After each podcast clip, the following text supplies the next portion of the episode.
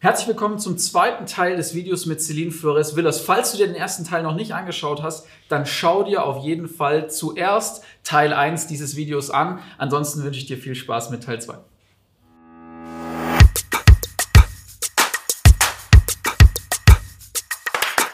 Kommen wir vielleicht mal zum Thema LinkedIn, weil das mhm. ist ja so dein ja. Steckenpferd. Ähm, mal eine ganz grundsätzliche Frage, weil wir wollen ja wirklich konkrete Steps geben. Warum sollten Gründerinnen und Gründer auf LinkedIn unterwegs sein? Ja, ähm, ich denke, das hat, also kann verschiedene Perspektiven haben. Auch da wieder, ne, in welcher Phase befindest du dich mit äh, deinem Startup? Und ähm, ich habe tatsächlich schon verschiedene Gründer auch ähm, gecoacht oder die waren auch in unseren Kursen. Und da ähm, war einmal das Thema zum Beispiel Mitarbeiter oder Talent Acquisition, ähm, Standard oberste Stelle, weil die hatten gerade ein Investment bekommen bekommen und haben dann natürlich Geld gehabt, um Leute einzustellen und haben einfach nicht die entsprechenden Bewerbungen gehabt. Ne? Weil das, wenn das ein B2B-Startup ist oder einen sehr technischen Fokus hat und noch keinen Bekanntheitsgrad, dann rennen die Leute die natürlich nicht die Bude ein. So, das heißt, über den Gründer-Account zum Beispiel einfach Talente auf die Company aufmerksam zu machen.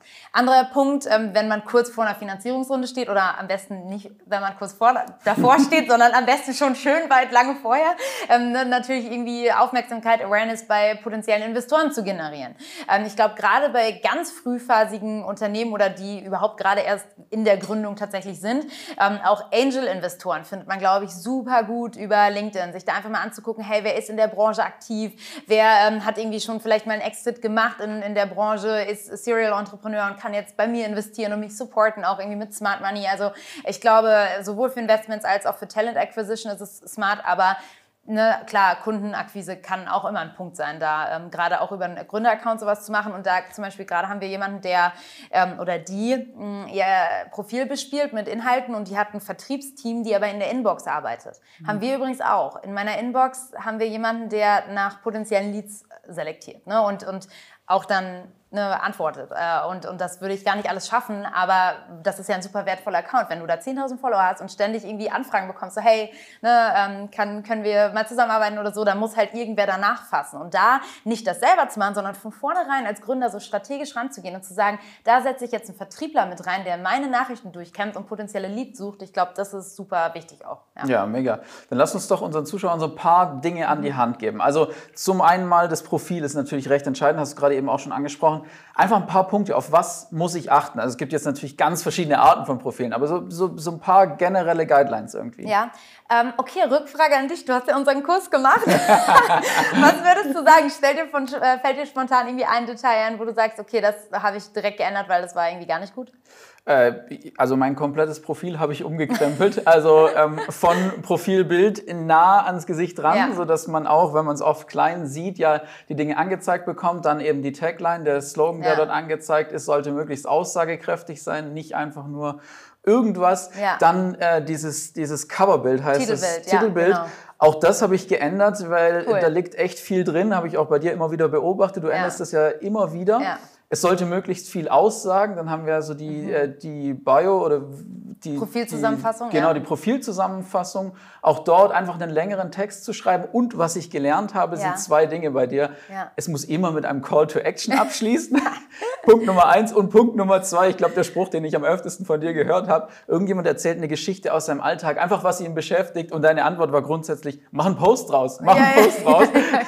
also das sind so die Dinge, die, äh, die ich gelernt habe für fürs Profil. Hast du, hast du Ergänzung? Oder ja, das war jetzt schon eine ganze Menge. Ich überlege gerade, was ich noch äh, irgendwie Sinnvolles ergänzen kann. Ähm, ja, also ich glaube, dass man sich eigentlich eine Connection aus deiner ersten Frage und jetzt der Frage, dass du dir vorher im Klaren darüber wirst, was ist denn dein Ziel? Und wenn es zum Beispiel Mitarbeiterakquise ist, dann zum Beispiel sowas auch in den, äh, in den Titelslogan aufzunehmen wie We are hiring oder äh, wir suchen ein, äh, irgendwie Nachwuchstalente für unser Team oder so. Ne? Also die Dinge, die dir wichtig sind, direkt sichtbar machen irgendwo. Und wenn ihr, wenn man in der Kundenakquise ist, dann direkt irgendwie in den, in den Profilslogan nicht nur zu schreiben, irgendwie Senior Sales Manager, sondern ähm, äh, Experte für und dann wir helfen Mittelständlern, das und das und das zu tun. Also direkt kommunizieren, was man anbietet. So, ne? dass, dass man nicht suchen muss als Profilbesucher, sondern auf den ersten Blick erkennt, warum sollte ich mit der Person zusammenarbeiten? Kann ich mich da bewerben? Oder, oder, oder. So, ich glaube, äh, das ist am Ende das Wichtigste. Okay, das ist schon mal mega cool. Jetzt nächste Frage ist natürlich, wie geht es weiter mit dem Content? Worauf mhm. muss ich achten? Es gibt verschiedene Arten von Content. Kannst du auch da ein paar Steps geben?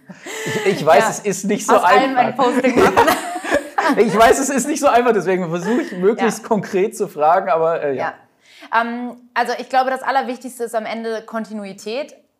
Ja, ne, man kann, was die Inhalte angeht, rumprobieren. Du kannst mal ein Foto machen, ein Video, einen Artikel, äh, dich einfach ausprobieren. So, hey, was funktioniert am besten und was nimmt irgendwie meine Community am besten an. Äh, aber am Ende bringt es alles nichts, wenn man das drei, vier Wochen macht und dann ja die irgendwie Flinte ins Korn schmeißt, sondern am Ende kommt es eben auf diese Ausdauer an. Und ich glaube, das ist das, was viele unterschätzen. Und ich wäre auch nicht zum dritten Mal Top Voice, wenn ich nach einem Jahr aufgehört hätte, so, ne? sondern ich mache das halt seit drei Jahren jeden gottverdammten Tag. und das ist, äh, finde ich, das aller Allerwichtigste, wenn man Content macht. Und dann, ne, ob jetzt drei Hashtags oder fünf, ähm, es sollten am besten drei sein, das kann man dann Learning by Doing, sich aneignen, lernen, gucken, was funktioniert. Aber das hilft halt alles nichts, ne, ähm, wenn du es nicht regelmäßig machst. Mhm. Und das wird ergänzt durch strategisches Vernetzen. Genau. Das war auch eine Frage, die aus der Community ja. kam.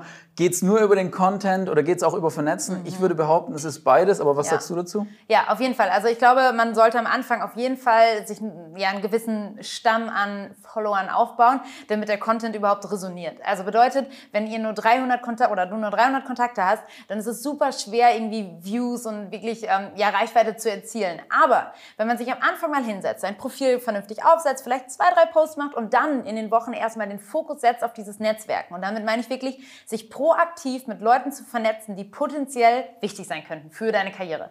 Und wenn man das macht und ähm, das mal so aufstockt auf so 1000, 1500 und dann anfängt, wieder regelmäßig Posts zu machen, dann macht es halt richtig Spaß, weil man dann irgendwie so eine gewisse Traction hat ähm, und, und, man sieht dann auch ne, die ersten Likes, Kommentare kommen und dann bockt es ja eigentlich erst. Weil wenn man irgendwie sich Mühe gibt und am Ende hat man so zwei Likes, dann fragt man sich halt ernsthaft so, wofür? Und deswegen ist dieses Netzwerk so wichtig, dass man direkt mit einer soliden Basis da rein startet. Ja, ja kann ich aus eigener Erfahrung sagen, funktioniert und deswegen gibt es auch noch eine Community-Frage zum Abschluss, ja. nämlich Imposter-Syndrom. Klingt das vertraut? Wenn ja, was hilft? Imposter-Syndrom, das ist doch das, das ähm, ich glaube, es bezieht sich auf Frauen tatsächlich, ne? Das, oder grundsätzlich. Ich habe verschiedene Erklärungen gelesen, ich musste aber tatsächlich auch nachgucken, aber es geht darum, dass man äh, das Gefühl hat, ich bin ein Betrüger, weil ich die Dinge nicht richtig kann, die ich nach vorne hin verkaufe. So, so genau, man, man, man leidet sozusagen an ähm, der Tatsache, dass man die ganze Zeit denkt, oh Gott, oh Gott, ich tue die ganze Zeit so, als könnte ich irgendwas und genau. irgendwann fliegt es genau. auf. Und, genau, und genau. dabei stimmt das ja in den meisten Fällen nämlich nicht. Ne? Ich glaube, das ist ja genau, genau das Syndrom. Ja. man genau hat eigentlich geht's. die Skills und man hat das Gefühl, ähm, man kann irgendwie zu wenig. Genau. Ähm, also ich muss sagen, im Studium habe ich mir das die ganze Zeit gedacht. Wenn dann so jemand aus der Praxis kam und an unserer Uni irgendwie einen Vortrag gehalten hat, aus einer irgendwie eine PR-Abteilung oder so, ich saß da und ich dachte so, mein Gott, wie soll ich jemals in dieser Berufswelt überleben? Weil ich kann original gar nichts. Und das war auch so. Und ich habe mich irgendwie während dieser Uni-Zeit im Bachelor und eigentlich auch noch im Master wirklich komplett überlebensunfähig gefühlt, weil ich hatte das Gefühl, alles, was ich gelernt habe, kann man da draußen sowieso nicht gebrauchen. Und ich, hab, ich hatte auch echt irgendwie so ein bisschen ja, äh, nicht Panik, aber echt Respekt vor dieser Berufswelt so. Und vor allen Dingen auch, weil ich ja gar nicht wusste, ne, wo das irgendwie hinführt oder was ich machen werde. Ähm, aber mittlerweile ähm, habe ich festgestellt, dass die anderen auch nur mit Wasser kochen. also mittlerweile muss ich sagen, habe ich das echt abgelegt und ähm, bin eher der Meinung, dass wenn man echt motiviert ist und wenn man echt gewillt ist, Arbeit und Zeit in Dinge zu stecken, dann kann man auch alles schaffen. So. Und ich war so oft in meinem Leben in den letzten drei Ta Jahren, vor allen Dingen seit der Gründung, an diesem Punkt, dass ich dachte, ich pack das nicht. Und habe dann, ne, keine Ahnung, in drei Nachtschichten mit paar Telefonaten mit meinem Papa oder sonst wie, habe ich dann am Ende doch die Dinge hinbekommen. Und ich glaube, wenn man diesen Prozess oft genug durchläuft, irgendwie vor einer Aufgabe zu stehen, zu denken, packe ich nicht und es am Ende doch zu schaffen, legt man das ab. Also ich glaube, wer dieses Syndrom hat, muss sich einfach nur immer wieder große Challenges aussuchen und feststellen, ich kann das doch. ja. Sehr gut, aber das ist doch ein mega Schlusswort. Du hast gezeigt, du kannst es und es funktioniert und andere können es auch schaffen. Und ich glaube, es lohnt sich, in LinkedIn zu investieren. Und ich möchte natürlich sagen, wer den Kurs bei dir machen will, es lohnt sich absolut. Also an alle unsere Zuschauer, nehmt dieses Angebot wahr, weil es hat mir selbst viel gebracht und hat mich weitergebracht. Vielen Dank, Celine, dass wir kommen durften. Danke dir, freut mich sehr.